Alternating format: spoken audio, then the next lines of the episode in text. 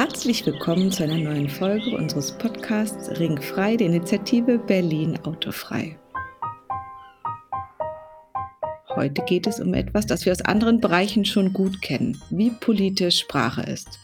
Widersprechen in der Verkehrspolitik häufig von Anfang an Rollen ungerecht verteilt und welche verheerenden Folgen das hat.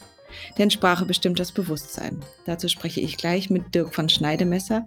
Dirk hat über Kommunikation promoviert und ist Teil der Initiative Changing Cities. Aber vorher unsere frisch eingesprochene Verkehrskontrolle. Halt, Verkehrskontrolle? Ja, was mache ich denn falsch? Ich fahre doch nur Auto. Ja, das ist ja genau das Problem. Ähm, wieso? Ich tue doch niemandem etwas. Ah, echt nicht? Merken Sie denn nicht, wie Sie mit Ihren zwei Tonnen Blech Ihre Mitmenschen gefährden? Ihnen die Bewegungsfreiheit und die Luft zum Atmen nehmen? Nein. Ich will nur, dass der Verkehr ungestört fließt. Ah, so sehen Sie das. Also reden wir mal über Ihre Sprache. Was heißt denn für Sie, dass der Verkehr ungestört fließt? Na, was wohl? Platz fürs Auto. Genau, und deswegen tun Sie mit Ihrer Sprache Ihren Mitmenschen schon Gewalt an. Nein, ich bin doch ganz friedlich. Ja, also Sie persönlich vielleicht. Aber der von Ihnen produzierte Autoverkehr ist kein natürlicher, friedlich fließender Fluss, sondern eine von Menschen gemachte Belästigung der Mitwelt. Und Sie machen jedes Mal aktiv mit, wenn Sie in Ihr Auto steigen.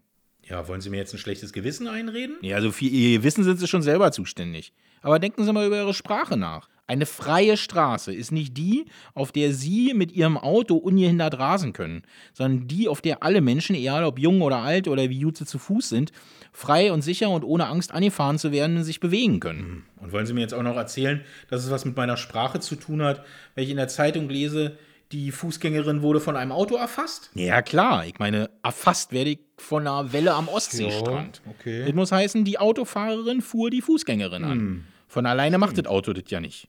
Da sitzt ja immer jemand am Ja. Steuer. Und das ist ja auch eine Machtfrage. Hm. Das geht ja ja nicht, dass ihr Autofahrenden euch selbst sprachlich zum Maß aller Dinge Boah, macht. dann muss ich mich wohl der Macht der Argumente beugen. Gut so, genau. Darum aussteigen bitte. Berlins Zukunft ist autofrei und es ist besser so für uns alle. Ich freue mich nun sehr auf das Gespräch mit Dirk von Schneidemesser. Dirk arbeitet als Sozialwissenschaftler am IAS Potsdam. An der Hertie School of Governance hat er zum Thema Politikoptionen für nachhaltigen Nahverkehr promoviert. Dirk, das klingt ja schon nach einem schönen äh, fast Versprecher. Ich habe mich bemüht, es richtig zu sagen, nachhaltiger Nahverkehr. Da kannst du uns sicher gleich noch mal was dazu erzählen. Ansonsten ist Dirk Teil der in Berlin ansässigen Initiative Changing Cities, die zum Beispiel das erste deutsche Fahrradgesetz durchgesetzt haben. Lieber Dirk, wie kannst du uns einmal erklären, was hat Sprache und Verkehrspolitik miteinander zu tun?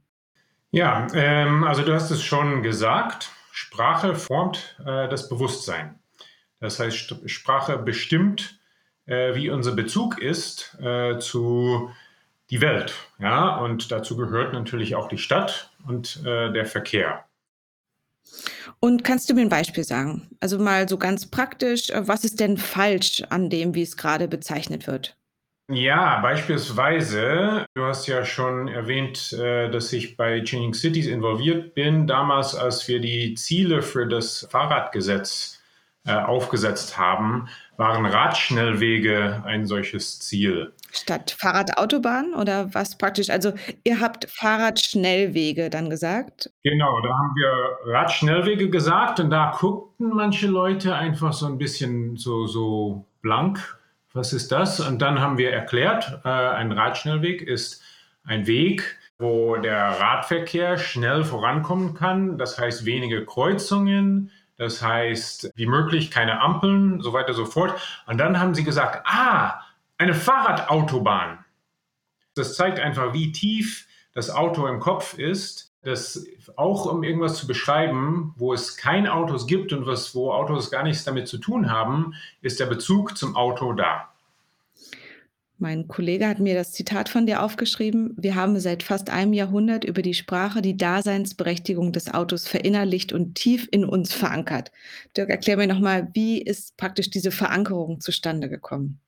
Naja, bevor das Auto so groß quasi äh, auf der Szene oder in die, äh, in die Straßen reingeploppt ist, waren Straßen Räume, wo Menschen sich getroffen haben, wo Kinder gespielt haben, wo Handel betrieben wurde, wo begegnet wurde, wo verweilt wurde.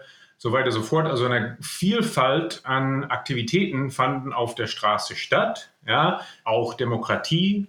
Und dann innerhalb von kürzester Zeit, das hat beispielsweise der Geschichtswissenschaftler Peter Norton in einem Buch Fighting Traffic sehr gut dokumentiert, quasi in dem Zeitraum zwischen 1920 und 1927 haben es die Autointeressen in den USA geschafft, dass die Wahrnehmung von was eine Straße ist in den Köpfen komplett geändert wurde. Von der Ort vor der Tür, wo alles passiert, zu der Ort, wo Autoverkehr stattfindet und alles andere aus dem Weg geräumt werden muss. Und seitdem äh, sozusagen bauen wir Städte und leben in Städte und erfahren Städte und sprechen über Städte, die diese Autodominierung quasi widerspiegeln und wiedergeben und uns damit prägen, unsere Gedanken und ebenfalls auch unsere Sprache. Das hat dann natürlich auch in Deutschland Fuß gefasst, ein bisschen später in den 30ern und dann natürlich dann auch ganz stark nach dem Krieg haben wir in Deutschland auch ganz viele von diesen Ideen sozusagen noch, noch mal eins zu eins äh, aufgenommen. Ich kenne das zum Beispiel, es heißt ja immer, der Autoverkehr muss fließen. Und das ist ja schon ein bisschen metaphorisch wie ein Fluss, wird das Ganze schon so wie ein Naturereignis dargestellt. Und so hat man schon das Gefühl, dass es eben auch so sein muss. Das sind aber schon so Umschreibungen, die quasi schon ein bestimmtes Denken oder dann auch ein bestimmtes Handeln führen. Was sind denn noch so Beispiele, die praktisch Verkehr so bezeichnen, wie er gerade ist und auch bleiben soll und eben nicht andere Möglichkeiten aufzeigt? Ja, es fängt schon an mit dieser Gedanke, der Verkehr muss fließen. Ähm, du hast es eigentlich äh, differenzierter gesagt, der Autoverkehr muss fließen. Wenn sozusagen das der übliche Sprachgebrauch wäre, wären wir schon mal wahrscheinlich einen Schritt weiter. Aber man sagt eigentlich, der Verkehr muss fließen und meint damit der Autoverkehr. Ausschließlich. Man muss immer dazu sagen, wenn es um Fußverkehr oder Radverkehr oder beispielsweise öffentlicher Personennahverkehr geht, äh, muss das extra noch dazu gesagt werden. Das zeigt sich auch beispielsweise, wenn wir Teile von Straßen öffnen, damit wieder vielfältige Aktivitäten darauf stattfinden können. Und äh, beispielsweise nehmen wir die Berliner Friedrichstraße. Das wurde quasi, die, der Autoverkehr wurde da rausgesperrt. Aus einem kleinen Stück, ne? Nur so ein Mini-Stück leider, aber. Ähm so ein paar hundert Meter, ja. Und da war dann überall in den Zeitungen zu lesen, die Friedrichstraße ist gesperrt. Oder wie geht es weiter mit der gesperrten Friedrichstraße? Dabei wurde dieser Straßenbereich eigentlich geöffnet. Ja, weil sozusagen nur eine Aktivität kann dort nicht mehr stattfinden, dafür aber ganz, ganz viele andere Aktivitäten. Schönes Beispiel ist ja auch die Taz, eigentlich eine Zeitung, der man normalerweise nicht vorwirft, dass sie nicht sensibel in Umweltfragen agiert. Aber zum Beispiel die Taz hat auch geschrieben über die Bergmannstraße, die verkehrsberuhigter wurde. Ein Kiez macht dicht. Also es wurde nicht die neue Freiheit betont, sondern eben der Umbau der Straße war eben gleich quasi negativ dicht gemacht, als wäre jetzt plötzlich dort kein Leben mehr möglich. So ist es. Was hast du noch für Beispiele, Dirk? Was denkst du, ähm, wo kann man auch so nochmal an Worten, wo muss man nochmal sorgfältig mit Worten umgehen? Wir kennen es aus anderen Bereichen, Feminismus, Rassismus. In allen möglichen Bereichen macht Sinn, sich nochmal zu überlegen, was man wie ausdrückt. Und das, also zum Beispiel eine Fahrradschnellstraße, finde ich äh, ein schönes Wort. Wo muss man noch darauf achten, dass man ähm, sensibel oder klar das sagt, was auch sich ändern soll? Ich kann zwei Beispiele, weitere Beispiele aufgreifen. Ähm, zum einen das Wort Unfall. Wir erleben in Deutschland auf den Straßen sehr, sehr viel Verkehrsgewalt. Und wir nennen das Unfall oder Unfälle. Ich benutze das Wort Verkehrsgewalt als Überbegriff für Kollisionen, Zusammenstöße und so weiter, was aber normalerweise im täglichen Sprachgebrauch, aber auch in der Berichterstattung als Unfall bezeichnet wird. Unfall ist nicht passend, weil das hat die verharmlosende Wirkung, dass es diese Phänomene so darstellt, als wären sie überraschend oder unerwartet. Aber bei den Zahlen an Verkehrsgewalt, die wir in Deutschland täglich und jedes Jahr haben, kann man nicht von isolierte Beispiele äh, reden. Das ist auch nicht mehr überraschend und das ist auch nicht unerwartet. Wir haben jedes Jahr durchschnittlich mehr als 3000 Verkehrstote, die auf den Straßen umkommen beziehungsweise getötet werden durch. Und viele Verletzte, das ist ja auch ein Riesenfaktor, wer sich alles schlimm verletzt durch zum Beispiel Fahrradunfälle, also wenn ein Auto involviert ist, also Tote und Verletzte natürlich, ne? Ja, ja, also Schwerverletzte und Leichtverletzte nochmal ganz, ganz viel mehr. Und das ist so, dass das tausendfach Menschen im Straßenverkehr beispielsweise nur in Berlin verletzt werden. Und wir reden darüber, als ob es irgendwie ein Naturgesetz ist, dass das so passiert. Und wenn wir darüber reden und das einen Unfall nennen, dann kommen wir als Gesellschaft auch nicht dazu, dass wir sagen, warte mal, das ist unerwünscht, das ist etwas, was wir nicht haben wollen und lass uns schauen, wie wir das angehen. Man kann sich die Zahlen auch anschauen, beispielsweise als ein Gesetz für Tempo 100 auf Landstraßen beschlossen wurden, gingen die Fälle von Verkehrsgewalt auf den Straßen direkt extrem runter. Also Geschwindigkeit ist einfach eine Sache. Wir können sagen, wir wollen weniger Geschwindigkeit für Autoverkehr. Und dann, dann quasi kommen wir dazu, dass wir auch die Straßen, die Städte sicherer machen für die Menschen, die drauf sind. Du hast jetzt ja so Negativbeispiele gebracht. Es wird ja auch immer wieder das Thema Freiheit erwähnt. Und zum Beispiel für mich habe ich jetzt auch gerade noch mal in der Corona-Zeit gemerkt, ist Freiheit einer der ganz großen Werte, die mein Leben bestimmen. Und ehrlicherweise bin ich auch deshalb sehr lange Auto gefahren wenn ich mir Autowerbung ansehe, wird auch immer wieder mit Freiheit geworben. Und das, was auch als zum Beispiel für uns als Initiative als eines der Hauptargumente kommt, ist, wir wollen den Menschen die Freiheit nehmen, die Freiheit für Mobilität, also de facto Automobilität. Wie antwortest du denn so jemandem? Freiheit mit dem Auto verbunden ist eigentlich auch unpassend. Also die Freiheit, die beispielsweise in Autowerbungen dargestellt wird, werden Straßen gezeigt. Wenn man diese Straßen kennt, weiß man, dass man nie, nie im Leben äh, mit dem Auto so da schön da durchgleitet und äh, da irgendwie auch komischerweise keine anderen Autos in diese Werbungen sind. Ja, Freiheit ist äh, da wirklich unpassend, weil sozusagen die Bewegungsfreiheit äh, mit dem Auto in der Stadt nicht gegeben ist. Ja, da, da sorgt Stau dafür, da sorgen auch äh, ganz viele Straßenregeln dafür. Das ist auch gut so. Aber was viel passender wäre, wäre die Autoabhängigkeit. Ja, das ist ein Phänomen, wo tatsächlich ganz viele Leute in ein Verhältnis der Abhängigkeit kommen oder gar forciert werden. Ja, das ist auch nicht abwegig. Das ist ja auch nicht schlimm wenn man Auto fährt in eine Stadt, wie wir sie heute kennen. Ja, die Stadt wurde für Autos gebaut. Es geht jetzt darum, die Strukturen zu schaffen, damit die Stadt andere Mobilitätsbedürfnisse dient, damit sozusagen wirklich auch Bewegungsfreiheit nicht nur für diejenigen, die ein Auto besitzen und die beispielsweise einen Führerschein haben, mobil sein können und da der Fokus ist, die Abhängigkeit ist einfach auch so stark und es gibt auch diesen, diesen Mythos, was ganz viel immer wieder, wieder gegeben wird und dadurch auch akzeptiert wird. Gerade die armen Leute oder die Einkommensschwachen sind auf das Auto angewiesen. Ja, die Studie Mobilität in Deutschland hat aber das entkräftet und tatsächlich ist es so, dass beispielsweise in Berlin erst ab ein Netto-Haushaltseinkommen von 3000 Euro eine Mehrheit von Haushalten ein Auto besitzen.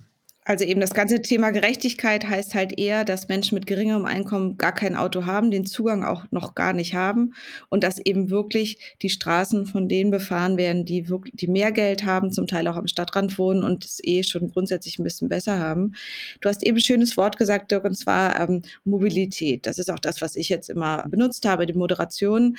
Aber ich habe jetzt gerade ähm, von meinem Kollegen Christoph nochmal gelernt, dass es ein bisschen ein Plastikwort ist und zwar, dass es eben auch schon so aufgeladen ist mit einer bestimmten Denke.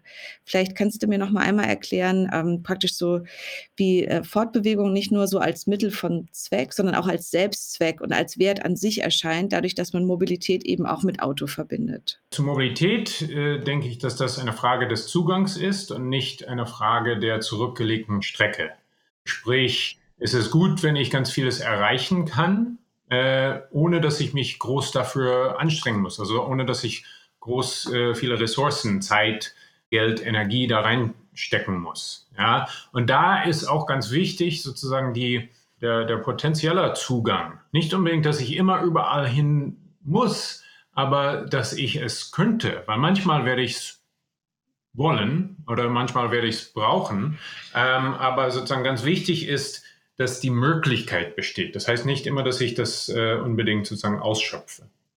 Also mir fällt immer wieder auf der Berichterstattung, du hast es eben schon gut dargestellt, was so den Unfall angeht, dass eben oft zum Beispiel so die Sprachlinien bei der Polizei oder im Journalismus oder auch vom Gesetzgeber eben nichts mit der Tatsächlichkeit zu tun, was Autos alles anrichten. Was müsste man dann ändern, so in der, in der Beamtensprache oder auch in der Sprache, wie Pressemitteilungen zum Beispiel von der Polizei rausgegeben werden? Ähm, da kann man einiges machen. Da würde ich äh, drei Vorschläge machen. Und zwar, dass bei der Berichterstattung über Verkehrsgewalt, dass man erstmal auf der Satzebene nicht den ungeschützten Verkehrsteilnehmer oder Verkehrsteilnehmerinnen zum Fokus des Satzes macht. Ja, das ist äh, nicht gleich eine aktiv-passive Rollengebung. Das hat damit zu tun, aber das ist noch quasi ein Schritt davor, ist einfach, wer ist der oder die Hauptdarstellerin in dem Satz? Ja? Und wenn wir beispielsweise eine Berichterstattung damit anfangen und sagen, eine Radfahrerin geriet unter die Reifen eines abbiegenden LKWs, dann sozusagen ist die Radfahrerin die Hauptdarstellerin in diesem Satz. Und wir wissen äh, aus den Kommunikationswissenschaften beispielsweise, dass wenn wir als Leser und Leserinnen mit so einem Satz begegnet werden, tendieren wir einfach viel mehr die Schuld auf die Hauptdarstellerin zu, zuzuschreiben. Ja, und ähm, das kann man ändern, indem man einfach sozusagen den Fokus des Satzes und die, die Erzählung ähm, verändert. Dann ist noch ganz wichtig, äh, und das ist der, der zweite, die zweite Sache, dass man auch die Handlungsmacht quasi aufzeigt. Also Autos rammen nicht Menschen, Autos überfahren keine Menschen, Autos fahren nicht über Rot. Autofahrende machen das. Ja, also eine Autofahrerin oder ein Autofahrer tut das. Und wenn wir sagen, äh, was wir auch häufig in der Berichterstattung sehen, wenn wir sagen beispielsweise, einen Mann wurde von einem schwarzen Automarkenfirma hier einfügen, also von einem schwarzen Renault oder was weiß ich, angefahren oder ein Mann wurde von einem Auto angefahren. Das macht es uns schwierig im Kopf, weil ein Auto ja ein Gegenstand ist, äh, die Schuld irgendwo hin zu verlagern, außer auf den Mann. Was, hat, was, was machte der Mann überhaupt da auf der Straße, denken wir. Ja? Aber wenn es ein Autofahrer fuhr ein Mann an, ja, dann ist es ganz anders. Also wirklich sozusagen diese, diese Handlungsmacht äh, explizit zu machen, indem man von Menschen redet und nicht von Gegenständen. Äh, das Dritte ist, dass wir ganz wichtig auch kontextuale Informationen dazu geben. Also sowas wie ein Auto, ein Aufkleber Autofahrt tötet oder so wie auf Zigarettenschachteln? Nee. Ich bin noch bei der Berichterstattung äh, über Verkehrsgewalt und da äh, ist es ganz wichtig, dass man äh, irgendwie sozusagen das in Kontext setzt. Also dass quasi ein Akt der Verkehrsgewalt nicht ein isoliertes Phänomen ist, dass beispielsweise ähm, es jährlich in Deutschland so und so viele von diesen Vorfällen auf den deutschen Straßen gibt. Also das ist etwas, was beispielsweise sehr schnell zu machen wäre als Journalist oder Journalistin. Ich weiß, die sind alle unter sehr viel Druck und haben nicht so viele Zeitressourcen, aber nationale Unfallstatistik ist sehr einfach zu finden im Internet.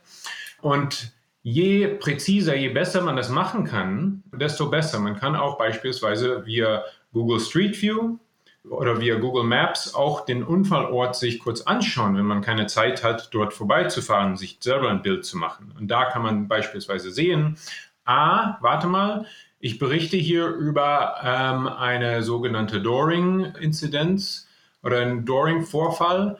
Und hier sehe ich, dass beispielsweise der Radschutzstreifen direkt dort aufgepinselt wurde, wo ordnungsgemäß äh, geparkte Autos die Türen aufmachen. Ja, also sprich, dass die Infrastruktur auch hier eine Rolle spielt und äh, zu Verkehrsgewalt führt und nicht nur einen der zwei äh, Teilnehmenden an, den, äh, an der Kollision. Es gibt jetzt ja immer wieder so diesen großen Ruf, ähm, das Elektrofahrzeug wird uns jetzt alle retten. Es hat viel, viel weniger Emissionen, wenn ich mit dem Elektrofahrzeug fahre. Ist das denn das Allheilmittel? Und wenn ich mir da die Sprache angucke, sind Hybridfahrzeuge dann gleich schon ähm, was viel Besseres und ökologisch korrekt? Oder wird da auch schon angefangen, wieder eine Mogelpackung zu verkaufen? Die Elektromobilität ist kein Retter, ist keine Lösung aus, aus quasi diese, diese tatsächlich Krise, die wir bei der Verkehrspolitik haben, denn sie löst ein Problem und es gibt viele. Das Problem, was sie ein Stück weit löst, äh, sind die Wohnungslage nahe Verkehrsemissionen. Ja, aber da wir in Deutschland auch noch weit davon entfernt sind, äh, den Strom für Elektroautos nachhaltig zu produzieren, gibt es diese Emissionen trotzdem irgendwo. Dazu kommt, dass Elektroautos auch sehr, ähm, sagen wir mal, energieintensiv in der Herstellung sind. Ähm, und dann haben wir noch die restlichen Probleme. Ich meine, die öffentlichen Räume in Städten sind unser wichtigster demokratischer Gut. Und äh, Elektrofahrzeuge werden wir auch überall einfach lagern, genauso wie, es, wie wir es Verbrennern tun. Und das führt dazu, dass sozusagen wir, wir es verlernen, Bürger und Bürgerinnen zu sein. Wir verlernen es, miteinander umzugehen, weil sozusagen der öffentliche Raum einfach eine Schleuse für, für fahrende Fahrzeuge ist, egal ob Elektro- oder Verbrenner, äh, und ein, eine Lagerfläche für abgestellten Privatbesitz ist. Ja, das ist auch noch so eine, so eine Sache mit der Sprache. dass der, der Begriff Parken verharmlost tatsächlich ähm, der Akt von Belegen oder Besetzen von öffentlichen Raum mit Privatbesitz. Wir können da mal eine Übung machen. Ja? Schreiben Sie einfach mal, also liebe Hörer und Hörerinnen, schreiben Sie mal einen kurzen Text beschreiben Sie sozusagen das, was Sie aus, äh, das, was Sie sehen, wenn Sie vor Ihrer Haustür auf der Straße gehen. Ja, das wird wahrscheinlich schwer, ohne parkende Autos da drin zu haben. Dann im nächsten Schritt ersetzen Sie das Wort Parken oder Parkplätze oder parkende Autos durch Fläche, auf der Fahr private Fahrzeuge im öffentlichen Raum nahezu gratis gelagert werden. Ja, das wird dann dazu führen, dass Sie Ihren Text lesen und es absurd klingt. Ja, es klingt absurd, weil es absurd ist. Mit dem Wort parken verdecken wir genau diese Absurdität. Ja, und das hindert uns auch, dieses Phänomen, dieses Praxis, was quasi normal geworden ist, äh, in Frage zu stellen. Das wäre ein schöner Schulaufsatz auf jeden Fall. Ja. Ich werde die Übung auf jeden Fall mal machen. Klingt richtig gut. Wir haben jetzt ja eine Unterschriftenaktion. Das heißt, von der Initiative Berlin Autofrei sammeln wir jetzt aktiv Unterschriften, um eben wirklich auch im Gesetz was zu ändern und in Innenstadtringen sehr stark Auto zu beruhigen. Und meine Kollegen haben mir erzählt, dass oft äh, sich Fußgänger oder Fußgängerinnen besonders über Radfahrer beschweren und dass da die Sprache sehr vehement wird. Ich kenne es nur als Radlerin. Ich werde auch oder wurde immer wieder mal ganz schlimm angeschrien, auch von Autos. Also da ist die Sprache oft sehr, sehr heftig und gleich sehr gewaltbereit. Wie kann man denn Brücken schlagen, um eben gemeinsam auch klarzumachen, dass es ein absolut unsolidarisches und ungerechtes System ist, was auf unseren Straßen herrscht? Und wie kann man praktisch da ähm, wirklich diesen ähm, schlimmen Platz und Ressourcenbedarf von Autos, den Lärm, Gestank, das Ganze eben nochmal wirklich an den Autos festmachen und auch den Stress, der dadurch entsteht, eben dann nicht auf den Radfahrer, der dann auch vielleicht mal ein bisschen schräg fährt, abladen. Also wie bekommt man wieder eine zugänglichere, vermittelnde und klügere Sprache hin? Naja, das ist nicht einfach. Das ist wirklich nicht einfach. Das ist etwas, was wir alle zusammen üben müssen und wir auch also dringend auch bewusst anfangen müssen. Äh, ich, äh, also das ist, das ist für mich sozusagen auch etwas, worüber ich sehr viel nachdenke, aber trotzdem ähm, so gebe ich von mir wieder sehr oft diese, die Sprache, gegen dem ich eigentlich sozusagen bewusst auch äh, quasi ankämpfe. Ähm, also das ist sehr tief in uns verwurzelt. Du hast auch gerade gesagt, du wurdest äh, oder du wurdest oder wirst auch oft von Autos angeschrien. Ja? Ähm, Autos können. Von Autos, ja stimmt, das ist Quatsch, ne? Auto schreit mich gar nicht an, ne? So ist es. Ähm, und das ist, das ist einfach sozusagen, das ist sehr schwierig, aber ähm, wir können das eben angehen, indem wir beispielsweise Autolager statt, statt äh, Parkplatz äh, sagen, wenn wir über beispielsweise Autolagerflächen reden, ähm, dann reden wir gleich über Flächen, ja, und können das be besser sozusagen in Frage stellen. Das ist eine Fläche, was wollen wir damit machen? Wollen wir Autos darauf lagern? Wollen wir darauf Rad fahren? Wollen wir darauf eine Bank setzen? Wollen wir darauf äh, irgendwie so eine Pommesbude setzen? Ja, ähm, das, das sind Flächen, die sind in, dem, in der Stadt knapp und es ist gerade einfach ein enormes Ungleichgewicht, weil so viel von den öffentlichen Verkehrsflächen, also um die 60 Prozent, das Fahren oder Lagern von Autos zusteht. Ja? Ähm, das können wir dann besser angehen und, und differenzierter darüber sprechen. Und das wäre beispielsweise äh, ein Weg, wie wir, wie wir anfangen könnten. Aber natürlich auch ähm, über Ver Verkehrsgewalt, über Kollisionen, über Zusammenstöße reden, anstatt Unfälle. Wir können sagen, dass wenn beispielsweise wir Straßenzüge öffnen, ja, dadurch, dass Autos nicht mehr dort fahren können, dass wir das tatsächlich einfach beschreiben, wie es ist. Wir öffnen die Straße für ganz viele Aktivitäten, indem eine Aktivität untersagt wird. Und wir können einfach immer sozusagen wieder reflektieren, wie wir sprechen und ob das wirklich sozusagen das genau beschreibt, äh, was wir meinen. Dirk, wir bemühen uns jetzt ja gerade, die Sprache zu entblechen, wenn ich das so sagen kann. Und wir haben es jetzt ja gerade beim ähm, kleinen Skandal von Boris Palmer nochmal gehört. Ähm, da ging es jetzt zum Beispiel ähm, um Fußballer und der hat das Wort Gas geben gesagt, was wir aus anderen Gründen auch in Deutschland sehr ähm, sensibel behandeln sollten. Aber beim Thema Autoverkehr, da gibt es ja viele Begriffe, die einfach durch ein extremes autozentriertes Leben, was wir alle notgedrungen erleben, auch in die Alltagssprache, die Begriffe eingegangen sind. Was würdest du denn empfehlen? Welche Sachen sollte man einfach umwidmen und auch unsere ganze Sprache nochmal ein bisschen anders denken? Nee, das ist, äh, das ist schwierig, weil äh, man kann ja Sprache quasi nicht von oben herab so gut steuern. Ähm, man kann Impulse setzen, man kann überzeugen und das ist genau das, was ich jetzt äh, versuche und bin auch dankbar für die Möglichkeit, das äh, mit und bei euch machen zu können. Aber es ist wirklich sozusagen ein, ein iterativer Prozess. Beobachten wir einfach bewusst sozusagen, worüber wir reden äh, und was für Sprache wir benutzen. Ich habe auch eine Kanzlerkandidatin letztens gehört, dass gesagt hat, wir müssen bei der Verkehrswende auf dem Gaspedal drücken. Hm.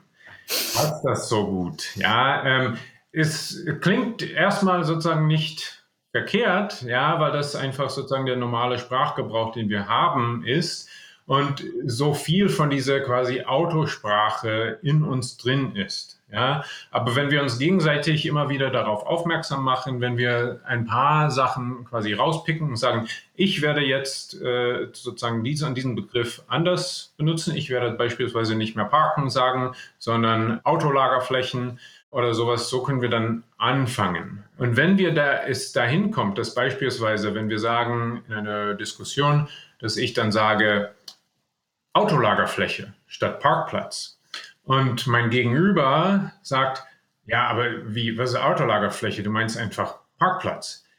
Dann sozusagen haben wir diese, diese Reflexionsprozess angefangen und dann haben wir es auch quasi ja, erweitert und andere Leute daran teilhaben lassen. Ähm, und so kann das äh, vielleicht funktionieren, so kann das vielleicht auch andere Perspektiven und andere Möglichkeiten für uns in den Köpfen öffnen, wie wir unsere Städte gestalten. Neue Möglichkeiten öffnen. Das ist ja auch das, was wir mit diesem Podcast erreichen wollen. Das heißt, wir wollen das Positive, das Lebensbejahende, das Kreative betonen, was es schaffen würde, wenn wir einfach weniger Blech auf unseren Straßen hätten. Welche Straße könntest du dir denn vorstellen ähm, in deiner Umgebung, vielleicht hier in Kreuzberg oder auch in Potsdam? Welche Straße stellst du dir vor und wie klingt und sieht sie aus, wenn dort keine Autos sind? Ja, also ich ich würde da tatsächlich äh, die Wassertorstraße in Kreuzberg mir aussuchen, weil ich weiß, wie sie klingt, wenn, wenn da kein Autoverkehr zugelassen ist. Weil nämlich äh, letztes Jahr haben wir auch als Forscherinnen vom IASS mit dem Bezirksamt zusammengearbeitet und Prototypen dafür entwickelt, wie man den öffentlichen Raum sicher zugänglich machen kann in einer Corona-Pandemie, wo wir auch ganz am Anfang gar keine Ahnung hatten, was auf uns noch zukommt. Und eine von diesen Prototypen waren eben diese temporäre Spielstraßen. Und bei mir war dann in der Moritzstraße, der Straße, die Straße quasi hinter dort, wo ich wohnte, die Wassertorstraße. Und da gibt es eine Kirche und da gibt es ein Mehrgenerationenhaus. Und deswegen haben wir gemeint, das wäre doch ein super Ort für eine temporäre Spielstraße. Die habe ich und, auch. Und wie hat sich's angehört? Wie war so das Gefühl? Das war echt ein super Gefühl, da, da das, also überragend war das Geräusch, Geräusch äh, schreiende, lachende, spielende Kinder, weil die ganzen Schwimmbäder, alles war sowieso zu. Also das hat, also es war viel quasi Aktivität auf diese Straße, hat sich konzentriert. Ähm, und da waren Gespräche zu hören, da waren tatsächlich auch äh, Vögel zu hören, da waren äh, äh sozusagen äh, äh, ja, spielende Kinder zu hören. Auch von quasi sozusagen von 100 Metern entfernt könnte man auch die Gitarre hören, die eine Dame da gespielt hat, was in den normalen Zuständen oft äh, nicht möglich war, einfach wegen den Verkehrslärm. Es klingt bestimmt schön. Ich kann es mir gerade schon ein bisschen vorstellen. Dirk, herzlichen Dank für deine Zeit, für das Interview. Ich glaube, wir könnten noch ganz lange darüber sprechen, wie man richtig spricht und die Sachen so bezeichnet, wie sie hoffentlich in Zukunft auch sein sollen.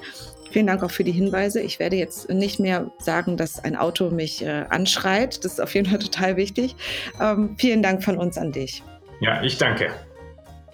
Das war wieder eine Folge von Ringfrei, dem Podcast der Initiative Berlin Autofrei. Redaktion Anne Weiß, Christoph Jahr, Florian Kobler. Sprecher Jan Minagawa. Aufnahme Kai Duncan David. Sounddesign Caroline Siegers. Moderation Nike Wessel. Berlins Zukunft ist autofrei und das ist so gut so. Gut, dann äh, hier können Sie meinen Schlüssel haben. Dann laufe ich mal weiter.